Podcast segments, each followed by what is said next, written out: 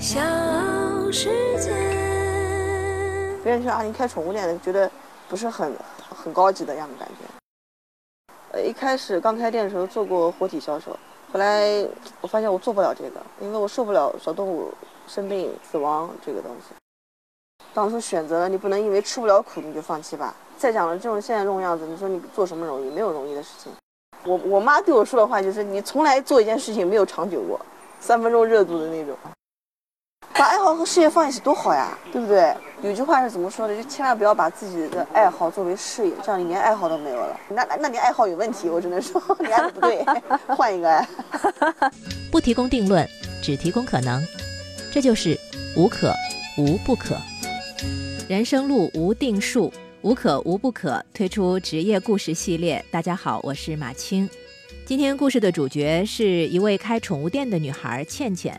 欢迎您收藏或订阅我的节目，也欢迎留言或者给整个专辑评价打分。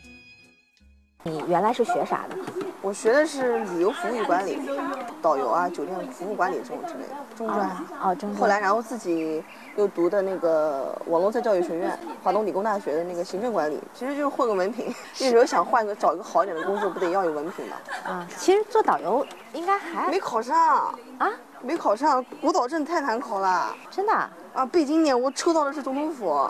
总统府你还好难啊，人物。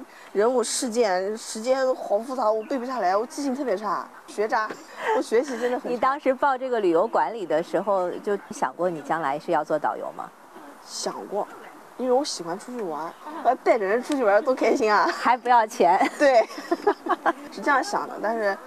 没考上，那你考了一次考不上就算了，就想转行了。我是零零三级的嘛，然后零六年毕业嘛。啊。毕业之前我就那个时候大招嘛，招那个实习生啊什么的，我挑了北京，第一次，那是我第一次离家那么远工作，去了北京故宫博物院。也算是跟导游有一些关系的那种。住住在哪儿？博物故宫博物院。对，就是那个李莲英的那个宅子里面，算是北漂过，然后赶在了零八年奥运会之前回来的，不然我回不来，回来就回南京了。你在那儿实习是吧？呃，算半实习吧，因为我还有大概两三个月就就毕业了嘛，学校会安排你去实习嘛。嗯。做贡茶茶叶，卖贡茶，就是接待一些游客啊。那个工作的地儿是那个原来李莲英的对住所，对旁边。算是北漂过，多少人得羡慕你啊！在那个宅子工作，怎么感觉怎么样？宅子啊，我现在天天想我会毛骨悚然，其实挺吓人的。真的吗？故宫里面有一些喜欢听一些老人说一些故事，对这个特感兴趣。就是一方面又要听，一方面又自己吓自己。对，又害怕，就一一个人不敢在在那个屋子里待着。你你们不就是白天在那儿上班吗？但是白天如果一个人都没有的话，你一个人在里面，你真的会害怕。夏天都不用开空调，好阴冷里面。真的，那也算是挺传奇的经历。对，待了差不多有两年，没有没有两年，没有两年，嗯，七八个月吧。其实也没有什么定性，对于工作上，好玩吗？你觉得？刚开始好玩，后面就发现不好玩了。刚刚开始怎么好玩？对北京的一切都好奇啊！你想在北京故宫里面上班，每天午休时间就逛园子，逛这个园，逛那个，多好呀！然后后来发现收入不行，开销太大了。那会儿收入多少？实习工资没一千二吧，我记得一千二啊，零八年之前一千二那也不够用。对，包吃包住，还有阿姨做饭，那还行啊，一千二就净得的。但年轻人开销大呀，在那儿那个时候留也留不住。那个时候星巴克不是也在我们旁边，也是关掉了吗？然后就回来了，回来了，回来了，随便找着什么销售岗的工作。最后最后一份正式工作是德基广场，就南京的德基广场做的那个结算部。就给那个珠宝珠宝那个店铺啊做一些营业结算，就也就是说你跟你原来学的没有什么太大关系，就是你后来是又学了那个行政管理，行政管理就是混个文。是什么时候去混的？零零九年吧。找工作老受刺激，别人都要都要大专以上的文凭啊，想找一个好一点的工作嘛，就家里面又给我压力啥的，知道我学不好，但也让我去了。有用吗？对找工作没有，还是没有。我我妈对我说的话就是：你从来做一件事情没有长久过，三分钟热度的那种。我只觉得这个事情让我不开心，我就不想去干。现在还是这样，年纪大了好一点了，收敛一些了。我觉得挺有意思的，就是二十多岁和三十多岁会有很大的差别，对你来说。对，会有，从心理上会有。我觉得以前做事挺，做事情就从来没有考虑过后果。那你什么时候开始觉得你自己要考虑后果了？结婚以后生活的各个压力吧。我从德基结束以后，我想了大概有两三个月在家里面，我是上班呢还是自己创业呢？嗯，我想算了，我不上班了，我创业吧，我做一个我自己喜欢的事情吧。因为我之前做的东西其实都不是自己真正喜欢的东西。你那会儿知道自己喜欢 什么吗？我知道我喜欢动物、宠物，我从小就喜欢，只要是个动物我都喜欢。小时候别人会踩死蚂蚱啊之类，我这种事从来没干过。就小动物这我都会避开，会去观察它们，但我从来不会去伤害它们。那你那会儿学什么导游啊？干嘛不学个跟？没想过，真没想过。对呀，我那个时候怎么不学畜牧业呢？最后很果断的在网上找那个宠物美容学校。宠物美容学校。对，因为我自己家里面一直都养狗嘛，嗯，养泰迪，养阿拉斯加，每个每个星期、每个月都会带他们去宠物店洗澡美容。然后我就想，那那我自己去学吧，学回来我给我家狗，哪怕我不开店，我自己给我自己狗弄也行。我当时是这样想的。然后在网上就找了学校，第二天打电话就问。第三天我就飞了，直接飞重庆去了。多少钱？几千块钱吧。学多长时间？一一个月之后又学了 B，之后又去学的 B B 级，之后就开店了嘛。学出来之后就是去宠物店，你怎么也得要有实习的经验，实践实操的实实际操作的这个经验，怎么也要也要得一年。所以我在在那个店里面整整干了一年。辞职不干以后就自己找门面，跑了大概也有几个月吧。前期投资多少？哦，那个宠物店投了有将近三十万。三十万？嗯。我是一三年开的店哦，那你们已经结婚了？对，他他也支持你开店。我跟他商量的，就想自己去干点事儿。对，能不能干成咱不说，咱先干。那他有没有会要求你说，那你这年岁也老大不小的，要不咱们先生个孩子呗？这这点我跟他是达成共识的，我跟他想法在这一点是一样的啊。你说如果真的有孩子了，我真的可能就不上班，因为父母年纪也大，你让他们带孩子也不太可能，还是得靠自己。然后他也他也是把那个工作也就是辞掉了。那就等于你们开了个夫妻店，对，最传统的夫妻老婆店。当时有想过创业，有可能？想过，当然想过，做生意都会担担风险的，都会万一哪天就倒倒了就倒了，做过心理建设，做过做过准备的，能也能接受，大不了从头来嘛，还年轻，怕你你们当时在为这个创业之前，你看你是学了技术，学了美容，嗯，然后呢，那个又在其他店里头打了一年工，嗯，积累经验，对，然后还做了哪些准备呢？产品的这些厂家呀、供货商呀，都会去了解、去去去找，因为你要你要给自己的店做定位嘛，你是做高端店还是做中低端店的？还有你选择选店铺的选址选在哪里？哪个区？这个区域的这个住户是一个什么样的一个状况？老年人多还是年轻人多？还是租户比较多？这都要判断的。你要做什么生意？你要面对什么样的客户群？你都要想清楚。想的还挺多的，嗯，肯定啊，那掏钱做事情肯定不是给别人打工了，给自己打工啊。那看来你之前的做销售啊，出去做很多的，就是你原来的那些，在你看来你不喜欢做的事情，但其实对你都是有有些帮助，对对吧？因为你在你原来在商场干过，对对吧？各个什么销售也干过，结算也干过，对。你对一个店的运营还是多少有些有些自己的想法。那也就是说，你其实你那个时候怎么经营一个店，你心里头还是有还是清楚的，有有有点谱吧，有点谱，不不是盲目的那种为了开店而开店。最让人会想放弃的就是这个苦能不能吃。宠物行业很辛苦，非常辛苦，就这种苦说出来就说出来，别人也也也没有办法理解的那种。嗯，怎么？必须得亲身体会才知道那是多辛苦。说出来让我试试看能不能理解。就你像你你养狗吗？养狗，也养狗，你家里可能就一只。对。你想看，你如果让你从早上到晚上，早上上班开门到你闭店关门的时候，你这一整天都在洗狗，都是在洗狗、剪毛、卖东西，每天重复同样的事情。关键是长，就是日积月累的宠物店那种杂音、噪音、分贝那种噪音，长期对你这个精神上面这个挺让人崩溃的。那时候，吹水机、吹风机、狗叫声，对吧？那种环境会让人觉得特别疲惫。过年过节你不能回家吃饭，你得遛狗，寄养的狗。平时过年过节别人出去玩了，你只能在店里一直干活，就这样。其实挺挺挺累的。这个行业其实也不是，也说出来不是那么的光彩。别人说啊，你开宠物店的，觉得不是很很高级的样子感觉。之前被一个顾客那时候上班不懂，刚在别人店里面打工的时候，主人这个时候说说你不就是个捡狗的吗？你凭什么怎么怎么？你不就是个洗狗的吗？就这种这种话也在刺激你这种，就不太受人尊重的一个行业。一开始。做做宠物行业的都是喜欢小动物的人，全部去做，不喜欢是做不了这个的。不怕咬吧，对吧？你得不怕脏吧？能吃得了这个苦，起码对不对？就是内心的那种，就是很多人不理解，那时候就挺挺苦恼的。那怎么坚持呢？挣钱啊，最终还是回到了钱上面，得挣钱。当初选择了，你不能因为吃不了苦你就放弃吧。再再讲了，这种现在这种样子，你说你做什么容易？没有容易的事情，都不都不容易，都苦。送外卖的、送快递的都苦，但他们也很重要，对不对？给人带来给我们带来生活上的多方面的事情。人养宠物也一样，你不会洗澡的，你不会剪毛的，你不会看病的，那那找我们专业的可以帮你解决掉。这个行业怎么说呢？现在年轻人也有很多人对这个行业很感兴趣，也想做。对呀，但很多人吃不了这个苦。像美容师的话，南京现在美容师，你要说剪得多好的、多负责的，现在不多了。我们这一批退下来之后，基本上就很少很少了，因为真的很累，真的很累。对，会很累。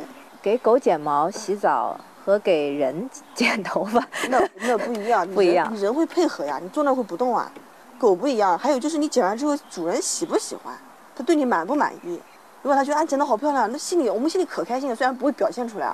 但心里面真的好开心，就是认可嘛，觉得自己特有成就感。你要剪得不好，哎，剪的什么呀？不好看。就说啊，不好看吗？我觉得挺好看的，知道吧？就是这心理 心理活动特别特别多，但是不知道怎么说，你知道吧？说出来别人也不理解，你还算了，懒得说，不喜欢就不喜欢了。有那种特别特别刁难的顾客吗？有，比如说狗，就奇怪，狗不愿意，狗不愿意去宠物店太多了。天动物天生就不是不爱洗澡的东西，对吧？你强迫它来洗澡，你硬拖过来，然后狗不高兴，然后主人就说你是不是欺负我们家狗的呀？你你你你怎么说？你解释也你解释吧，你觉得没必要，你不解释吧，那你是不是默认了？就这种，就很烦，你知道？那你怎么说呢？我说多洗几次就好了呀，那还能咋说？对对对，其实其实是的，我们家的对它不喜欢洗，不喜欢洗澡，都都一样，都不爱洗澡，很难得有狗会主动进店洗澡的。我店里面有几只，几个什么大型犬，金毛啊、小泰迪啊，你像一去一想去洗澡，那绳子都没牵，自己往店里面跑，往我腿上一抱，然后去洗澡。有这种狗特爱洗澡的。我们家要是给狗狗洗澡的时候是这样，只要你把它的毛巾拿出来，它就知道了，它就躲起来了，它就缩到那个沙发旁边或者是桌子底下。什么都没说，就拿出他的毛巾来，他就知道了。对，然后你得把它拖进去，拖到卫生间。对对对，拖进去的话，它就会缩在那个角落。然后你给它把水温调好，把水弄到它身上的时候，它就很无奈的，反正就任你宰割了，接接受了。嗯，它就它就完全瘫倒在地，一点劲儿都不使，然后任就是那种任人宰割。你你可以对它为所欲为。然后，但是他他放弃挣扎，那你但你看得出来，他其实是很不情愿的，但是他放弃挣扎。然后我我只能每次安慰他的时候，是我给他吹风的时候，因为那狗不算太大嘛，我都是把它拿毛巾整个抱在怀里，然后一边吹一边安抚。有时候能他就能会在就在我怀里打瞌睡，然后就直接在怀里睡着。当然下次还是会重复啊。所以美容师你不光要学会这个，就比如说开宠物店的，你要是个行外人，不是做这行的，你完全不懂这行，你雇员工来，让员工来替你去做这些服务，那你老板什么都不懂，那你这个店其实顾客的粘性不会那么高。首先你自己不专业，你得去多了解动物的，就是行为啊，你怎么去控制它？你比如说像狗，每个狗性格都不一样，哪怕一窝出来的性格都不一样。你是你要学会观察，这狗狗是活泼的还是胆小的，还是敏感的，还是怕人，还是会有攻击性的？你得会先做一个判断，这美容是最基本的东西，你得学会判断它，你才能掌握它，它才能在你手里服服帖帖的，你才能给它做造型，才能给它好好的把安全的把澡洗完，这是这也这也是很重要的。就每天跟小动物打交道，其实也也挺有意思的，你也会得到不一样的反馈。最有趣的就是就是什么人养什么狗，主人就是特别活泼开朗，大大咧咧的，它狗性格都巨活泼啊。谁抱都行那种，因为主人敏感，狗就会更敏感，真的是这样。就是什么人养什么狗，真的是一点不假，而且长得也会很像啊？是吗？真的，那那种网上那种就是什么主人什么样的狗，就对，真的会这样。物随人形，狗狗会观察你的表情，它去模仿你，它信任你，它去模仿你，它想跟你一模一样，所以它在眼神啊一些地方确实会跟人很相似。就我们我们美容师是最最容易观察到，它剪完之后，啊，好像你的主人啊，就这种感觉。我就是按照你按照主人的照片剪的。对，猫也需要修造型吗？猫不做造型，不太建议给猫做造型，因为猫洗澡也也跟狗还不一样。狗有时候大大咧咧的，你强迫它也就强迫它了。如果猫的话，你硬是要强迫它，很容易应激，那应激带来的不好的东西太多太多了。所以说，如果说是有猫，它能愿意洗澡，主人就是说它能接受给自己猫洗澡，能接受到宠物店洗澡的，那猫基本上问题不会太大。如果猫本身性格敏感，主人也不会带出来。养猫的群体跟养狗群体，呃不一样，主人的性格也会不一样。是吗？嗯，养猫的更窄一点吧，我觉得。就因为猫不需要遛，对，而且养猫的人内心相对来说，据我观察啊，内心更敏感脆弱一点。就猫有一点点不舒服，他就说：“哎呀，猫咪怎么了？立马去医院看。”狗不舒服，观察两天，就这样。可能会不会自己好之类的。就是你碰到的，嗯，对，大多数人会这样。对，哎，这事也挺有意思的。那那又养猫又养狗的呢？我就是又养狗又养猫的。嗯，就是养狗养猫，你看嘛，你自己带，你狗猫可能会带的像狗一样，皮实的很，你看，大多数都会，但狗不会像猫像猫一样就变得敏感，不太会。啊，就养猫会比较敏感。对，养猫的人会比较敏感一点。你在这个开这个宠物店，主要的服务内容就是洗洗护洗护，嗯，还有产品销售。还有产品销售，这个是主主要的你的那个盈利来源吗？对，呃，一开始刚开店的时候做过活体销售，后来我发现我做不了这个，因为我受不了小动物生病死亡这个东西。但是给人的感觉，我们抛开活体销售的道德上的东西啊，我们就单纯讲盈利上说，是不是活体销售会盈利更更赚钱更赚钱？就一只赚个几千块钱都有可能。比你洗多少只狗要挣？对对，你把你洗一只狗我一能挣多少钱？天我一天洗下来也，其实美容师的工作量是是很受限制的，一天工作十个小时。我如果我自己一个人又洗又剪，我一天可能只能做六七只，在我能保证质量的情况下，我能做这么多。其实再做多我也能做，但是我保证不了质量，所以所以说我一天只能控制自己做这么多活，我得保证保质保量。就按一就按七七只吧，对，就按七只算啊，算小小型犬嘛，小泰迪嘛，嗯，现在一一百一百二价格一只，一百一百二，也就是说你七只七八百块钱，七八百块钱，嗯然后加洗澡的话，洗澡一天算店里面最高，我算二十只吧，一只我拉个平均五十块钱，再卖卖东西。但如果你想想看，如果卖只猫卖只狗，一天卖个几只，我这一天不干活都行，但我干不来那个，为什么呢？不知道怎么形容，就见不得小动物作为繁殖的工具给人赚钱的那种方式，你会心疼那个？生产的那个。你觉得那个做妈妈她好可怜？对，我会这样想，但动物可能不太理解这个吧。但我觉得作为一个女性，你说生孩子肯定是很痛苦的很。痛苦的。小动物它也会痛苦，它也会出现宫缩阵痛的这个，对吧？而且一一生生个五六只、七八只，是不是还会有销售不出去的情况？肯定会有。那时候活体做得好的时候，基本上都能走掉。就活体，现在每家店如果店店每家店宠物店都在卖活体，哪有那么多人去买呢？没有那么多的需求量啊！你大量的繁殖，你繁殖到后面，你你价格上不去了，品质你也没办法保证了，都是低价的东西，也没人要了，你怎么办？就那在这时候你就养着，养一只就是钱。啊那怎么办呢？那个时候我们我自己没有法，我自己家狗母狗每只小母狗只生过一窝，生完一窝之后就就不再就就做绝育了，就是你不会让这个这个母狗，哪怕它品相很好，你不会让它再一而再再而三的生不，会不会。基本上就都出去了。留了两只自己在家里，因为两只想给母妈妈留个伴嘛，有那种情感的补充，不是把孩子都卖出去。其实动物它理它它能理解这个亲情的，孩子都卖出去了，孩子不在身边了，它突然就没有了，给它留了两只两两个女儿在它身边陪它。到现在，我们家母我们家那个妞妞已经十快十一岁了，还会给它的两个女儿洗脸洗屁股，每天给它们舔舔脸什么的。猫猫是吧？呃狗啊会照顾，狗狗还这么大还会照顾自己的孩子，会还会还会，他的母亲还在。这个行业内是不是会？你不可能都都自己养啊，或者都能卖出去。那行业内一般来说，就你知道的，他们会怎么做呢？原生带卖打包，比如说打包去别的城市呀。大多数宠物店拿的猫狗都是繁殖场出来的，大它是那种大量的繁殖场，那种产业就是说是就比较黑暗的那种，其实挺惨的。从这个母狗到生到死都没出过笼子，就一直都是在生，生到后腿骨骼变形、眼睛瞎多呢。我没有做这行之前，我不知道这个，他们就是赚钱卖卖崽子卖钱的，他们目的其实很明确。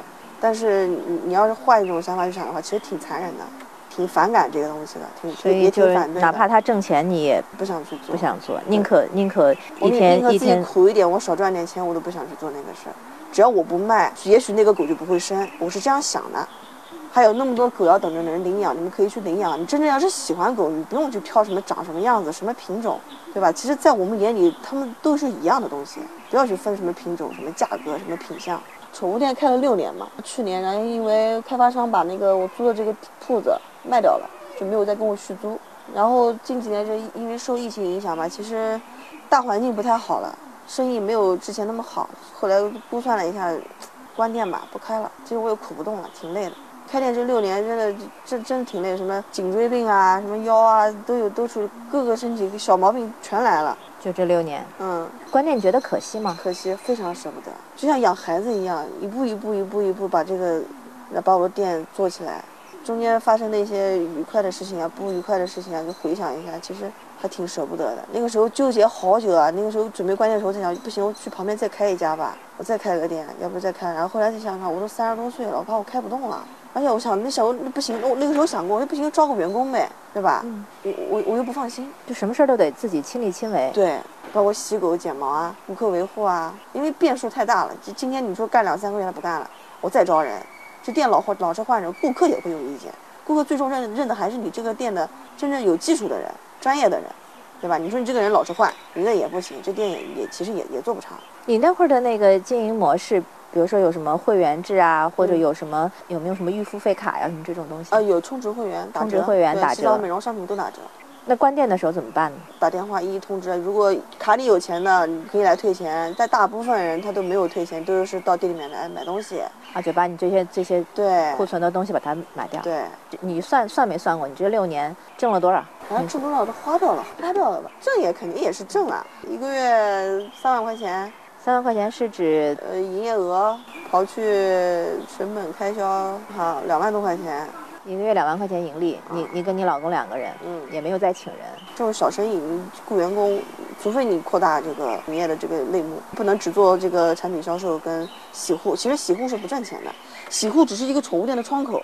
呃，来你店里面来肯定是要做洗护的。去店里面剪毛的好看的狗狗牵出去，别人会问，哎，你这狗狗在哪剪的？好漂亮啊！它只是一个窗口。但你最终盈利的盈利的点不可能是靠洗护，就像你刚才说的，因为你一天就这么多只，对，很受限制的一个一个工作量，你只能做这么多。那它盈利的主要你的盈利点是卖东西、卖产品、卖卖产品，对，卖卖货，可以在你的会员中做做团购什么的。那这样的话，其实感觉还是挺不容易的。刚开店头两年都没有休息过，后来因为颈椎病严重到就是已经不能吃东西、不能睡觉的那种眩晕症了。对。会晕倒啊那种那种状态了，立马就给自己安排了一个每周休息一天。所以我挺我工作起来是不知道吃喝的人，就如果真正忙的时候，我会特别忘我，不会想着喝口水干嘛歇一会儿没有。关店以后怎么办呢？现在还是在做做宠物行业的事情，想可能今后可能就扎根在宠物业了吧，因为真的是喜欢，真的是喜欢这个东西。换个岗位吧，对，换了个岗位就没有走在一线了，走幕后了吧？什么叫做幕后呢？不不做实体实体的那种。直接面对顾客，比如说可以做一些知识类的分享啊，所以在在身体上是得到解放。那收入呢？收入肯定没有开店的时候那个呀。没有开店的时候挣得多。嗯，只能说开宠物店可能比实际上班会好一点，但也不会那么高，因为我店毕竟规模很小嘛，小店嘛，五十二平上下两层。那个时候是住在店里，楼上是自己住，楼下是营业区，所以也导致我长期没办法睡好觉。因为有的狗狗离开主人，它会焦虑嘛，它就会叫。我就得得坐个板凳在那陪着它，也抱着它。狗难受，人会更难受。那我觉得宠物主人也挺遗憾的，你不开店了，就没有这么一个能让人放心的店了。是的，每个人都这样说。因为很多狗狗都是我从小两三个月的时候就在我手上盘到了六岁，还有很多狗狗从中年的时候在我手上盘到它离开。找一个让自己信任的宠物店是不容易的。我觉得宠宠物店这个东西跟一般的做生意还真的不一样。你不能只是把它作为一个你挣钱的一个方式去做这件事情，不能那么纯粹是为了钱，它更多的是需要需要你付出爱心和责任心的一个行业，跟一般的行业不是不是开咖啡店就是纯赚钱的一个行业，对吧？你懂点咖啡就可以，老板有点格调就行了。但宠物店不一样，包括宠物医院也是，你得爱这个东西，你得带着爱进这个行业，就是你的初心不是为了钱。你要是真的为了赚钱，你不要做这个行业，这行业赚不了多少钱。说实话，你可能都有可能赔进去。但你要想为了赚钱做这个，劝你放弃，挺特殊的这个行业，真的，因为，你接触的人，你服务的对象，其实也也是一个比较特殊的人群，也是容易受争议的人。有些人不喜欢狗，有些人喜欢狗，那我们做的是喜欢狗的人人的生意。那些不喜欢狗的人呢，会针对你。你有过这种被针对吗？有多难吗？开宠物店有时候会招人嫌弃的，呃，路过的觉得店里面臭，店里面脏，狗因为每个狗其实狗的天性就是它路过你店里会在门口尿尿，因为这边狗的气味多，尿这边多上去之后，然后就会有人说啊这臭死了啥的。我我店里面的卫生味道是一点都没有，所以我们家顾客经常是晚上散步带狗出来玩，就在我店里面玩。店里打扫全部都是你自己，呃，每天都打扫卫生，每天都打扫卫生，早早上开门到晚上下班，不管多累，卫生一定要做一遍。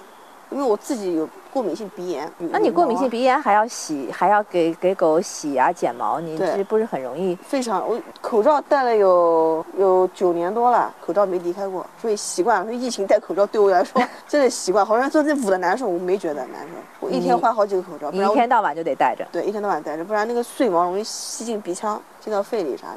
还有手，有剪刀手，就腱鞘囊肿这边。哦，你这地方这个鼓起来这包怎么办？所以做过一次手术了，后来休息了，做完手术休息了半个月吧，二十二十几天，后来又剪狗，然后又复发了。手腕子这个地方是因为抓剪刀，我一天将近十个小时手没停过，忙起来的时候就一直拿剪刀，一直在剪，一直在剪，一直在剪，就这样。一开始是腱鞘炎，后来演变成了囊肿破裂形成的囊包，你就这么开了六年宠物店，就就简直就落下一身病了，感觉。啊、都一样，从行业店都一样。你比如认识了一些其他店的宠物店老板，干了十几年的，哪哪个哪个脖子是好，没有是好的，手还有手变形的呢，做了十几年美容师，天天抓剪刀，手指是弯的，每天压剪刀压的，职业病啊，每个行业都是都都有不舒服的地方，我觉得。但真的是喜欢才能坚持到现在，如果真的不喜欢，我估计可能一两年你就会放弃，撑不过三年。我头刚刚开店头一年两年，其实很难适应那个节奏。但是看看很多店里面那些顾客小狗，看到我那个摇着尾巴向我跑来的那个样子，就觉得哎呀，他们需要我。还是得因为喜欢才能坚持啊。对这个算是你干的时间最长的一个。对，最长的。如果这个店，假如说如果这个门面没有被开发商就是出售的话，我店可能还开着呢。对我可能会一直开着。就再累，你也没想过再去转行了。没有，我觉得我适合干这个。以后还会再考虑开店吗？我前段时间上班，我趴着睡午觉的时候，我还做梦我开了个店。我刚醒，打开小红书开始搜开店攻略，现在怎么店是怎么装修的风格，真的。就你还是还是会想，但是你要像我再像以前那样子去经营一家店，我可能会换一种方式了，换个轻松一点的。美容师是一个很很很吃香的一个行业，就是大家都想店是不断的往上开，都是美容师想去做这个行业。现在没有那么多了，现在是猫养猫的人变多了，养狗人慢慢的持续平稳，不会再往上增长。养猫的人是往上增长了，只是想啊，但是真正让我做的话，我可能可能不会，不会那么冲动了，不会像以前二十几岁的时候那么冲动了。你遇到过有人把宠物扔在你们店里吗？有，会还真有。真有，而且丢在我店里面不来接，后来是被我找领养才找到的。大学生谈恋爱吵架分手，各回各回各家，狗放我店里了，打电话都不接，狗也不要，一一个短信来说狗不要了，没办法养养段时间，调理一下性格，弄一下干干净净，发个照片，找个领养，而且领养人我必须得要认识，或者是我认识的人的朋友，我得负责任，对吧？我就感觉好像，一个是你你找到了你喜欢的真正喜欢的东西，嗯，然后另外一个就是我觉得你投入了很多的情感。对，真的会，我特别容易带情感的人。那我就知道你之前你说你嗯不停的三分钟热度，不停的换工作岗位，是因为那些东西没有让你投入情感，是的，应该是是吧？把爱好和事业放一起多好呀，对不对？有句话是怎么说的？就千万不要把自己的爱好作为事业，这样你连爱好都没有了。那那那你爱好有问题，我只能说你爱不对，换一个爱。就还没找到真爱。对，是真爱。好，今天的故事就说到这里，我是马青，感谢收听，下期再会。